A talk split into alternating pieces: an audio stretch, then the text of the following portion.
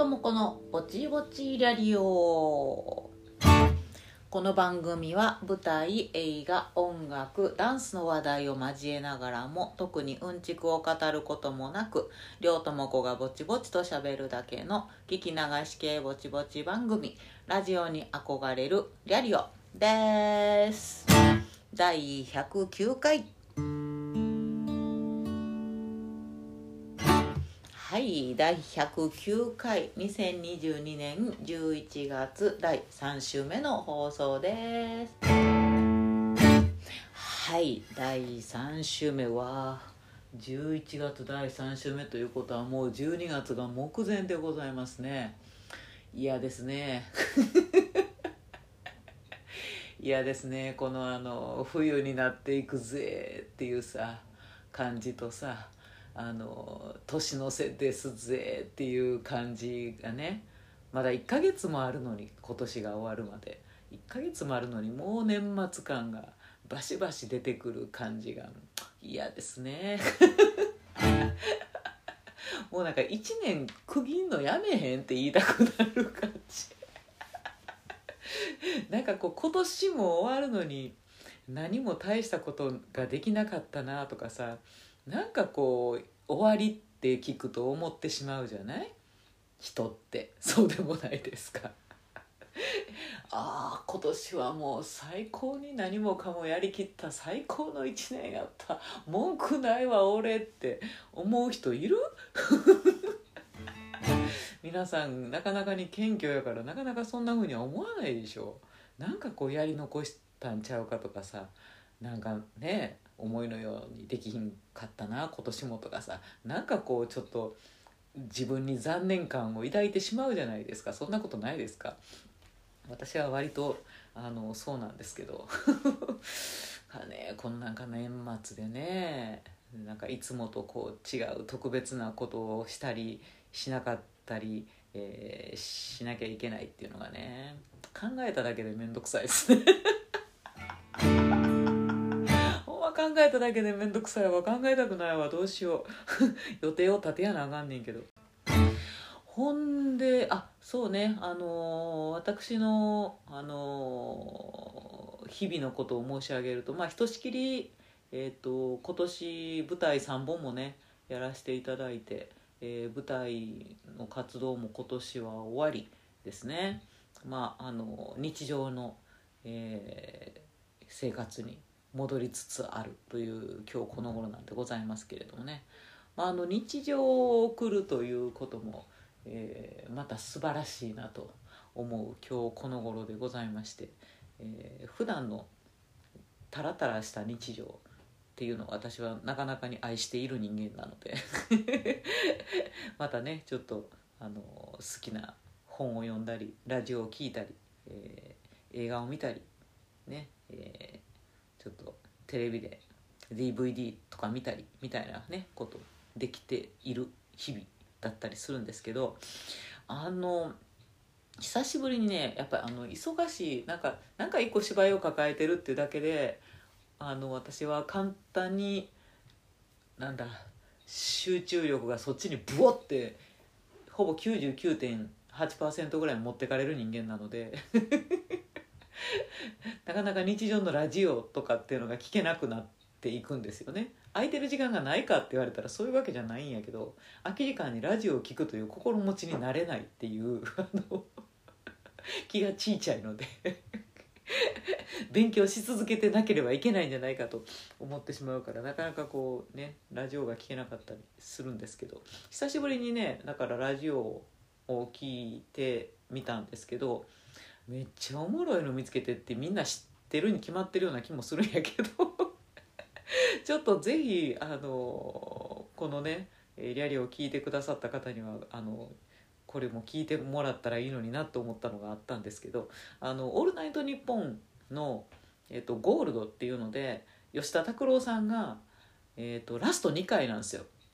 もう拓郎さんってほらあのテレビ出演はねもうこの間一番最後にもう出ますって言って、えー、終わったでしょ。で最後のメディア露出というかっていうのがその「オールナイトニッポンゴールド」ラジオのはずなんですよ。で、えーラス2の1回目がこの間11日に「えーとオールナイトニッポンゴールド」で出てはってであとラスト1回多分このリャリを配信してるぐらいにはあのラジコとかでアーカイブが聞けるんかな。っていうぐらいえまだやってへんかな分からんけど。っていうぐらいのタイミングでラストがあって本当に拓郎さんのメディア露出は終わってしまうんですけど。でそのラス2のさゴールドを聞いたんやけどめっちゃくちゃ面白くて。もうねこれね。いやぜひ皆さん聞いていただきたいんですけど。まあ拓郎さんのあの、まあ、今までもなんだろうなちょっと毒吐いたりするタイプの人ではあったんやけどまあもう最後2回は思ってるからもう好きなようにやったって。なんかあのまあ私とは運転の際やけどこうギターとか弾きながらねあのこのこの曲がどうでとかいうことをさ自分であの自分の曲をね弾き語りながら喋ってはったりすんねんけどほんで自分のさデビュー曲のさ「その青春」っていうね曲があんねんけどその「青春」っていうのをテケテケって自分で弾いて一節歌ってさ 音楽性ねえなとか言って自分の過去の自分を自分でディスるっていうででもディスんねんけどディスった後にもう一回なんかちょっとフレーズ弾いて「あでもこのこのベースラインはあの君いいじゃないか」とか言って過去の過去の拓郎と喋り出すんで。このベースラインなかなかいけてる。君勉強してるね。とか言って「これ君なかなかいいよ」とか言って。過去の拓郎を褒めたりして。じゃあ面白いね。ほんであの大人の諸事情でどういうわけだかあの何十年も公開することができなくなっていた新曲。を本邦初公開とか言ってライブバージョンをいきなり流したりとかして。でもその曲聴いたら何がどう人の気に障って公開禁止になったんか全然分からへんぐらい普通の普通の曲やったりするんですよ。歌詞も別に尖った歌詞書いてるはるわけじゃないしね。でだから本人もな何ら人を傷つけるつもりで書いたようなつもりなんか全くないような歌やのになんで あの門外不出になってしまったんかマジで分からんって言いながら「じゃあかけます」とか言って。かけて誰も聞いたことのないその初めて聴く曲を。拓郎さんと一緒に聴いたりとかしてめっちゃ面白いなと思ってさ。であのラストやからさリスナーからお便りとかもいっぱい来てお便りも読まはんねんけどリクエスト曲っていうのは一切受け付けてはらへんのね。でもリスナーはあのリクエストは受け付けてくれないってことなんですけどまああの私の好きな曲はこれですとか言ってそれでも言うてきはったりするんやけどお前らのリクエストなんか受け付けねえよとか言って。リクエスト曲を拒むミュージシャンのラジオってすげえなと思って。いや拓郎さんにしか言えんやろそんなことと思ってさ「お前らはどうせあれだろう?」とか言って「俺のこういう曲聴きたいんだろ?」とか言ってなんかあの暗い曲あのヒット曲の暗い曲テケテケって弾いてさ「やらねえよ」とか言って「こんな暗い曲」とか言って。大体みんなこういうの聴きたがるんだよ「俺はこんなんやらないね」とか言って「じゃあ俺のやりたい曲やります」とか言って。もう最高すぎて。もうねずっと爆笑してましたね。いや面白かったな。これラスト1回もあの神回 神回っていう言葉あんま好きじゃないけど。あの歴史に残りそうなね回になりそうやから、えー、ぜひ、えー、聞こうと思ってますけどね。でもそのメディア露出が終わるっていうこともさすごい自分で言及してはったんやけどそれのそれの何がそんなに大事やねんとか言って「いいじゃん別に出ようが出まいが変わんねえよ」とか言って。なんかラジオ出るとか出なくなるとかさテレビ出る出なくなるとかそんなに重要なわけって重要じゃねえよとか普通に生きてるってそれだけでもいろいろやることあるんだ俺はとか言って。怒んなやみたいな。あーおもろいな。もうあんなわけのわからん毒を吐けるのにすごい才能のあるそんな人に私はなりたい。才能に裏打ちされた、えー才能と実績に裏打ちされた毒やからね。本当にすごいと思うんです。あの吉田拓郎さんが書いてある歌詞やったりね曲やったりっていうのはねうんなんかすごい。すごくだから演劇的ですよ歌詞が。なんやろ。なんか当たり前のようなことを言ってんねんけど人の心をえぐってくるっていうなんなんとも言えないすごいすごいさりげなくすごい歌詞を書く人やなっていうイメージかな。でまたあの歌い方もいいしね。っていうことで、えーまあ、本人はもう全く多分最後の1回のラジオやったら本当にもうメディアに出てくれないとは思いますけど。でも私は、えー、好きなミュージシャンの一人としてね、えー、ずっと応援させていただきたいと思います。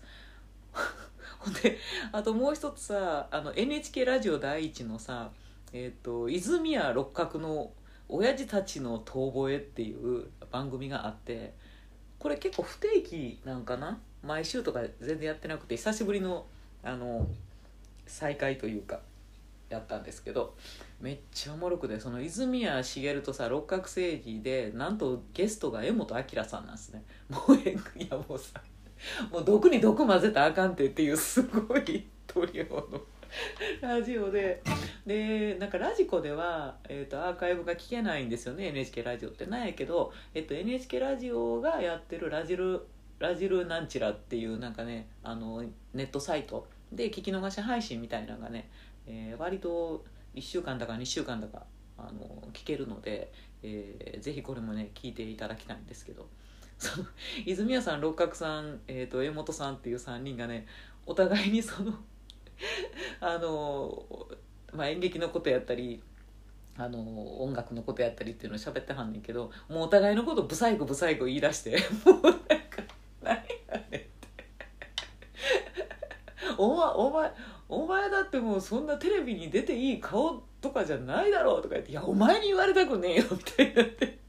で結局一番後輩の六角さんが「まあまあまあ」って「まあまあ俺もそうですけど」みたいなことでお互いにブサイクブサイク言うてんじゃないわっていうさいやもうとんでもない才能のあのお三人ですけれどもね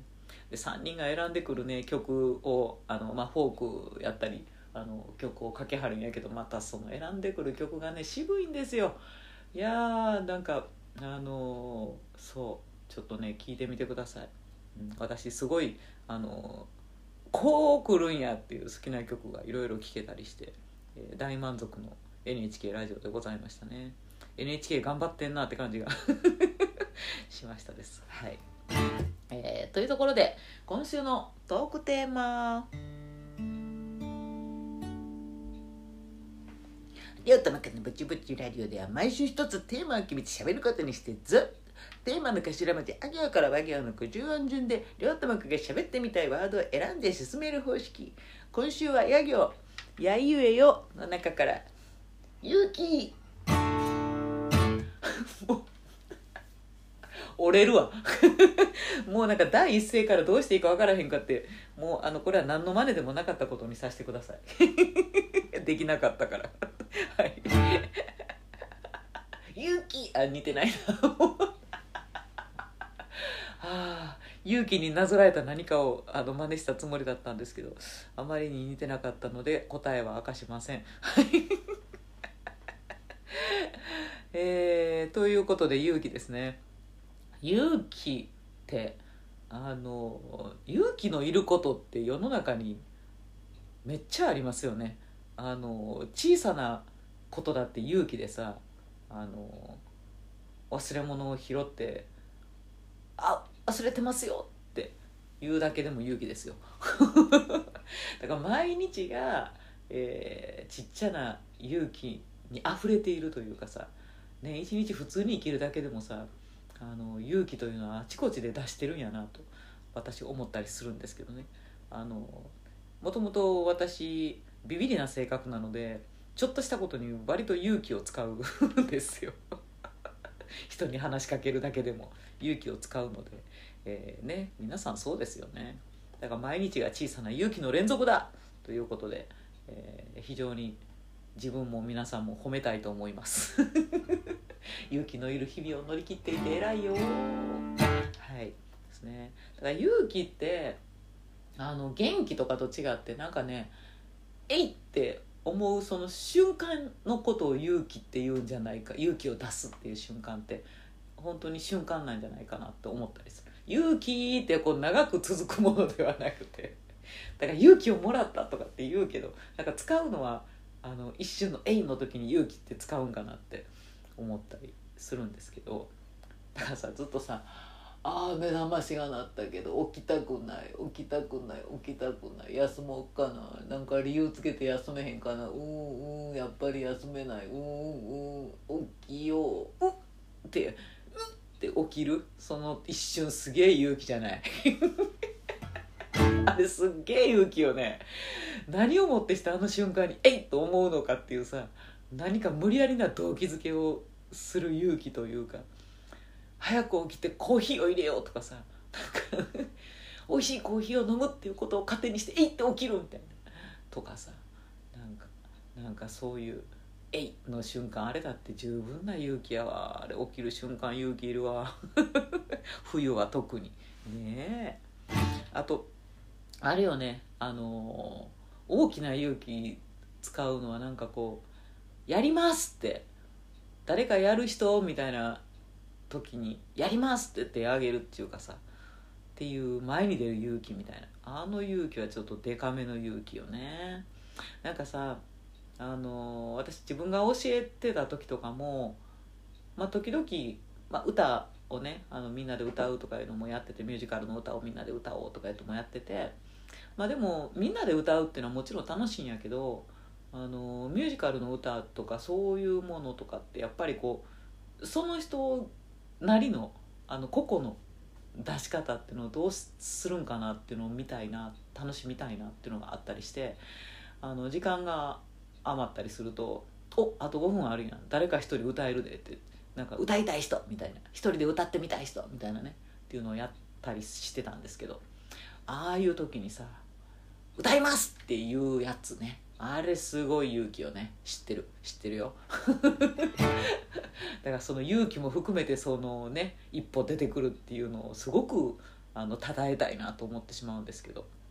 であの今私フラメンコのレッスンに毎週通ってるわけなんですけどその、ね、フラメンコもやっぱり基本的には軍部ではなくてソロで踊るものやったりするのであのもちろんレッスンはね複数人で受けてますけど先生もつどつど一人でってやらせるんですよ先生自身が言ってくるんですよね。で一人ずつって順番に回ってきたりする時もあるしやっぱりちょっと時間があってじゃあ一人でこのあのブレリアあの短いフレーズ一人であのやってみたい人っていうふうに言われることもありますだからその時に「やります!」っていうのはすげえ勇気。なかなか言えないです。なかなか言えないですで自信がある時に言えるかっていうと自信があってもなくてもあんま言えない。やってみればええのになと思うんやけどそれで別に先生ができひんかったから怒るとかそういうんでもないし別に怒られたからといって何というわけでもないしね。ただそれレッスンなんやから。っていうことなんやけど。なんかそこで「やります!」っていうのってすげえ勇気がいるよなーって、えー思ったり今しました ですねだからオーディションとかでもさあのーまなんや自己紹介を一人ずつしてなんちらかんちらとか言ってであんねんけどその中でえっ、とずらっとまだ人が一緒に何何十人か一緒にさ審査を受けてる中でさじゃあちょっと歌える人みたいなっていうことでなんかプラスアルファの何かを求められた時に歌える人歌ってみたい人手挙げてみたいなっ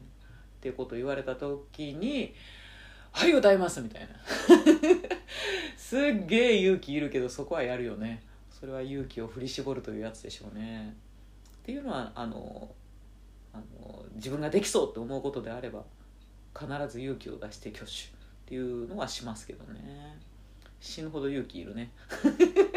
手挙げてかもうわ上げてもうたわ上げてもうた私大丈夫なんかなって。思いながら。まあええわと。やらんより絶対やった方がいいわみたいなね。そうやらんよりやった方がいいって。自分の精神衛生上ね。その一瞬の天秤にかけるわけですよね。そうやらんかったらやらんかって落ちたらねあの時やってればよかったんかなとかずっと思うわけでしょ。ほんなやったらやってしまえばいいんすよね。という。なんかそういう天秤のかけ方ね。やりますよね。でうーんってそうやって天秤にかけてる時間を長く長い時間天秤にかけてるとそのあのやりたい人の時間が終わってしまってえーチャンスごと失うっていう のも、えー経験がありますけどね。だから一瞬にしてその天秤にかけてやるっていう方を取るっていうさねあれ勇気だよね。本当に。なかなかあの大変ですね。心持ちとしてはね。あとあれやなあのまあ、告白をする。好きですってあんまりやったことないけど。好きですはあんまりやったことないけどあのバレンタインとかにさ好きな子にチョコを渡す。あの瞬間。声をかけるあの瞬間たるや。あれは本当にものすごい勇気ですね。あのあのじゃない何々くん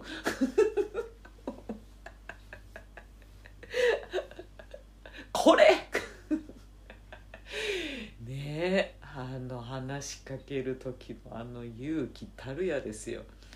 いやほんまね和田さんと帰ろうかなとかね。もうあいるいる。今声かけやと。ほうもうもうあの、ね、またあの機会にしようかなって。いやでも明日になったら意味がない。あのものすごい勇気を10代に使った記憶。ですね。ね。あとあれやなあの日常的なことでは大事なことを人に話さなくてはいけない時。でなんかハッピーなことやったらいいんやけどえっ、とハッピーなことでない時やな。なんかあんま良くないことを人に大事なことを喋らなくちゃいけないっていう時に「ちょっとお時間いいですか?」って切り出すあの時はものすごい勇気がいるよね。会社辞めますとかね。とかねっていうのを言いにくい。あとえっ、とあのあのあなたが大事にしていたあれをなくしましたとか。あれを壊しましたとか。っていうような時とかさ。あとあの目の目上の人偉い人に何かを頼む時とかもすごい勇気いる。なんかあの何年も会ってないすごい偉い歌の先生に、えーちょっと今度の歌オーディションであるんですけどちょっとその歌のレッスンつけてほしいんですけどとかってね。なんか日常的に会ってる先生やったらお願いしますってまだ言えるんやけどなんかしばらく会ってへんのにっていうような先生とかにさ上の人にあの電話するとかさねっていう時はすごい勇気がいりますよね。ねえ。だからもうもう本当にあのちょっとしたことを人に話しかけるだけでも勇気はいるんだよ。だからそれが目上の人やったり頼み事やったらなおのこと勇気がいるってのは当然のことやな。だけどあの仕事上さそういうことをもうめっちゃ日常的にねそのプロデューサーやったりとかあのしてそう人とあのお願い事交渉事っていうことにすごい慣れてる人はさそんなに勇気使わんでもできんのかなあれ もうあと息をするようにさ人に交渉上手にしはる人いるじゃないですかだからなんかね簡単にパッて人に話しかけてさ「いやこういうふうに考えてるんですけどどう思います?」とか言って「あじゃあこれお願いしていいですか?」って「いや嬉しいな」とか言って「100人力だこれで」みたいな あの軽やかに交渉できる人ってものすごい尊敬しますよね。かねでもそういう人たちもそう見えるだけで実際はすごくきめ細やかな小さな勇気大きな勇気をいっぱい使ってお話ししてはるのかなともね思いますよね。でもなんかあと日常編で言うとあの未知の領域にさ足を踏み入れる時っていうのはやっぱり大小関わらず勇気がいるよね。あの初めて船寿司を食べてみるとかさ。口に入れる。あの瞬間は勇気以外の何者でもないやろ。いや勇気いるよ。もうめっちゃまずかったらほんまに嫌やし。ね。で匂いを嗅ぐのもさ初めてドリアンの匂いを嗅ぐとかさ。私実はまだ嗅いだことないと思うドリアンの匂いって。ねけど。ね。ドリアンが箱に入っててそこに近づいて匂い嗅げ言われたらちょっと勇気いるぞ。ね。ですよね。であの初めて行く現場のなんかドアを開けるとかっていうことはすごい勇気がいる。あの初めて行くレッスンスタジオとかでね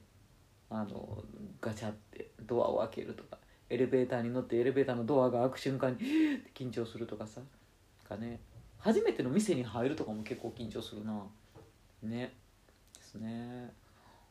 そうやな。あとああと絶対、まあ、やったことないやるけど絶対緊張するし絶対勇気いるなっていうのはさあの医療のさお医者さんがさ手術するやつあれさすげえ勇気いるやろな。ここから切りますっていうそのメス入れる瞬間さ。ねここを切除しますプチっていう瞬間とか。いちいちいちいち勇気の瞬間じゃない？あれってね。あれ人の命かかってると思うと。でその良し悪しですね。その後の経過も良かったり悪かったりっていうのがもうあるわけやからさ。ねその一針がその一つのメスが。ねすごい勇気いるやろな。やりたくないわ。やらんけど。やりたくないけどやらんけど。勇気いるやろな。あれは。たたえます。すごいですね。本当に。ね。あと爆弾処理とか。もうほんまにそうなんかどうか知らんけど、まあ、今はなんか窒素の中にシュッて入れるとかって聞いたことがあるけど。あのラインをね赤のライン青のラインどっちを切るかとか。その切った瞬間に止まるんか止まらへんのとかとかさ。あんなもん勇気以外の何もんでもないわ。ね。だからもうあの運転手さんとかもそうですよね。あの例えば飛行機のパイロットがさ「離陸します」の瞬間とかさ「着陸します」の瞬間とかさなんかこう特に離陸は勇気がいる気がする。いやでも今はオートなんかな。ボタン一つでウィーンってなんのかもしれんけどでもなんかその「せーの!」っていう 飛ぶ瞬間みたいな。離陸っていうあの瞬間が勇気がいる気がしませんか？ね。だからあの電車の運転手さんとかさ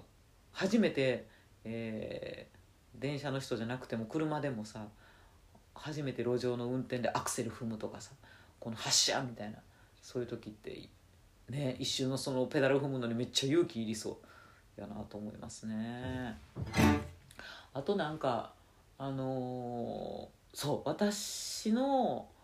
経験してきた中で一番勇気がいったことって何やろうってちょっと考えたんですけどあのねやっぱり人に告白するとか話しかけるとかっていうのにやっぱ勇気がいったなと思うんやけど一番勇気がいったのはまっちゃんに松本人志さんに、えーサインしてください」って言った時 です。はい。アホかと思うかもしれんけどほんまにほんまに勇気がいってあの私の中ではダウンタウンの松本人志さんというのはですねあのジョニー・デップよりもあのすごい存在なんです。あの道にジョニー・デップとまっちゃんとおったらどっちが緊張するかっつったらまっちゃんの方が私はむっちゃ緊張するんやけど。だからあのなんもう20年前ぐらいなんの？かな？あの中目黒のカフェでさ友達とお茶しとったらさそのカフェにさまっちゃんと今ちゃん今田さんがね2人で入ってきたんですよ。でうわっと思ってその瞬間もう私大パニックですよ。でで私が座ってたの後ろの後ろのちょっと向こうの方にまっちゃんと今ちゃんが座ったんですよね。でそこでお茶飲んではって。でもうそこから大パニックでうわどうしようって何がどうしようやねんって感じなんやけど。でもうとにかくあのお話話しかけたいと思ってさ一生懸命こうあの考えてていやサインサインしてもらいたいサインしてもらいたいと思って握手もしてほしいと思って。でえっとだけどそっちをさジロジロ見るっていうことがまずできひんくてで私のその友達の方が、えっと、まっちゃんたちが見えるような座りの位置で座っててまっちゃんたちの様子が彼女は見えるんですよだから 彼女に「今まっちゃん何してる?」とか言って「えー今ちゃんと携帯見てなんか笑ってはる?」とか言って「えお茶飲んではる?」とか言って「うんなんかコーヒー飲んではる?」とか言って「どう機嫌良さそう?」とか言ってすごい話しかけて。機嫌悪そうやったらもう到底話しかけになんていけへんからでもうあのでそのまっちゃんがあのめっちゃ面食いってまだ結婚とかしてはらへんかってめっちゃ面食いやってことを知ってたからでその友達はすごい可愛い子やったんですよでだから面食いのまっちゃんが可愛い子がいるんやったらちょっとそこに対してニコニコしてくれるかもしれんと思ってあの私は背中を向けながら その可愛い子友達に「もうまっちゃんの方を向いてニコニコしてニコニコして」って言って。面食いパワー使ってちょっとちょっとって言って。ずっとニコニコしてもらって。でなんかもうでもサイン何にしてもらおうとか言ってすごい言ってさ。であのもう私その時油性ペンもちゃんと持ってたんですよ。なんかあの自分のバンドのリハをやった後で中目黒でリハしててでダンサーとねバンドと一緒にやってたから。であのそういう文房具というか雑務をする文具っていうのがたくさん持っててさ。ほんで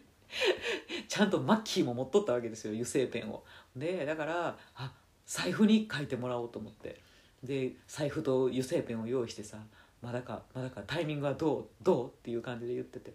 でもなんかあもうでもなんかそんなサイなんかもう嫌やって言われたらどうしようって嫌な顔されたらどうしようと思って。でしかも私はその時あの原付でリハに行って原付で帰るみたいなノリやったからあの完全に稽古着やしめっちゃノーメイクですっごい全然綺麗にしてなかったんですよ 身なりを。だからああこんな時にまっちゃんに会うなんてっていうすごいジレンマでもうどうしよう話しかけ代わりに代わりに行ってってその可愛い子に言おう言ったりとかしたんやけどでもその友達は「あかんでりょうちゃん」って。りょうちゃんが自分で行って自分で話しかけやなここは一生後悔するでってえーってそうかなやっぱり自分で行った方がいいかなって当たり前やろって。もうそんなん頑張らなあかんでここはりょうちゃんだって好きなんやろ。まっちゃんはスーパースターやでってその子がようわからん励ましを。してくれて。一生忘れへんわあの。だってまっちゃんはスーパースターなんやからそれぐらい頑張って価値はあるでってその子言ってくれて。なんてええ子なんや。もう親友なんですけどねその子。ででも勇気を本当に勇気を振り絞ってまっちゃんとこ行って。ででもなんかまっちゃんまっちゃんがいるんやったら今ちゃん今ちゃんもいるやんって。今ちゃんにもサイン頼まないやっぱり角立つかなって。まっちゃんだけでいい。まっちゃんがスーパースターなんやからって言って。分かったって言って。勇気を出して行ってさ「あの!」って言って「ん?」って言って。であのずっとあの松本さんのファンなんですって。あの大阪にいはる頃からずっとファンなんですけどサインしてもらえますでしょうかって言って。で財布とペン出してんなやったらまっちゃんが「ああええよ」って。言って「えこんな財布なんかにサインしてええの?」って言って「はい」って言って。で「書き書き書き」ってあの、ね、左手でね書いてくれはってね。そう。でそのその財布がさすごいさ二つ折れ財布で私何もかもその時入れてたからめっちゃブーって膨れてた革の茶色いね革の財布やったんですけどで今ちゃんがそれ見てめちゃめちゃめちゃめちゃめちゃ財布パンパンで金持ちやんとか言っていじってくれたんですけどなんかもう私その時余裕がなくて「でしょ?」とかって「でしょ?」って200万ぐらい入ってますわとか言う返したかったんやけど何も返せへんくて「はい ちょっとパンパンなんです」みたいな。あかんあかんこうなってたんですけどほんでねもうまっちゃんはあの普通にサインしてくれはって「握手もしてもらっていいですか?」って言ったら握手もしてくれはってもうめっちゃ勇気使いましたもうなんか終わって帰ってきたらもうね友達が笑顔で笑顔で涙目で笑顔で迎えてくれたんですけど「ようやった」言って。もうほんまに帰ってきて座った瞬間しぼんだもん。ピューって。っていうぐらい。すっごい勇気使いましたね。いやでも本当にあるあの時は話しかけれてあのよかったなと思います、えーそんな思いまでしてサインしてもらった財布なんですけどどこかへ行ってしまったんですけど。本当にすいません。取ってあるかなと思ったんやけど取ってないような気もする。はい。えーというね勇気のお話でございました皆さんは、えー一番人生の中で勇気を使った瞬間はどこでしょう？ねえと、えーいうようなところで、えー次回のトークテーマですね次回はラリルレロということで、えーライブということで話してみたいと思います。えー、ツイッターでは、ハッシュタグ、りょうともこ BBRR でつぶやいていただけたら嬉しいです。それでは皆さん、良い1週間をお過ごしください。りょうともこでした。